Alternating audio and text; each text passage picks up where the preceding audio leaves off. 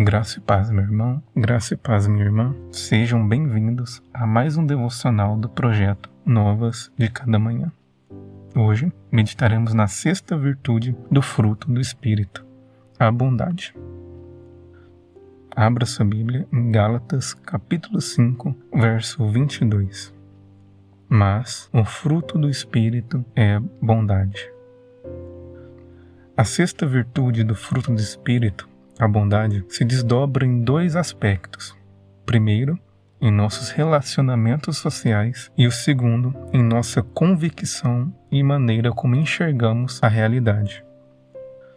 Não estamos falando da bondade pregada pelo mundo. Não é a postura de alguém bonzinho, que se comporta bem ou que não se opõe a ninguém. A bondade gerada pelo Espírito Santo provém do caráter de Cristo.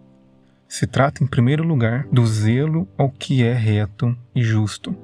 É uma repulsa à iniquidade e à injustiça.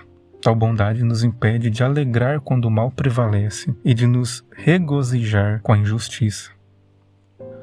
A bondade do Espírito Santo nos alinha à soberana vontade de Deus, de maneira que amamos o que Ele ama e odiamos o que Ele odeia.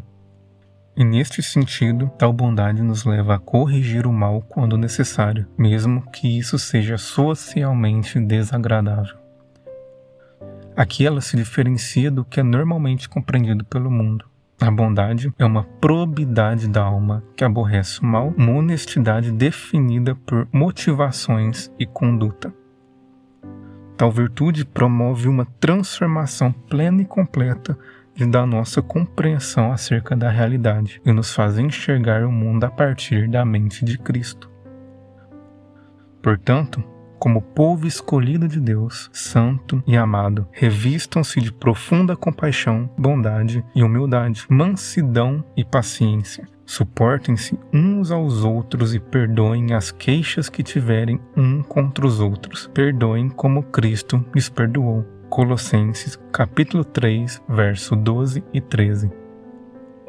E na mesma medida que ela transforma nossa mente, também nos faz externar o amor e a graça do Senhor.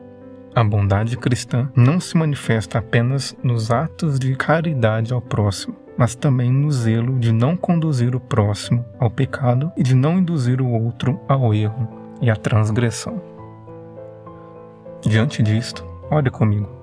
Pai, auxilia-me a manifestar a bondade de teu Espírito, a amar o que o Senhor ama e odiar o que tu odeias. Me capacite a manifestar a mente e o amor de teu Filho Jesus, não apenas em minhas obras de caridade e auxílio, mas também em meu zelo pelo que é santo. Que em tudo o teu santo nome seja glorificado e o teu reino seja manifesto.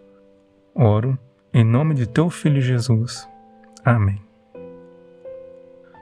Muito obrigado por acompanhar mais um devocional do projeto Novas de Cada Manhã.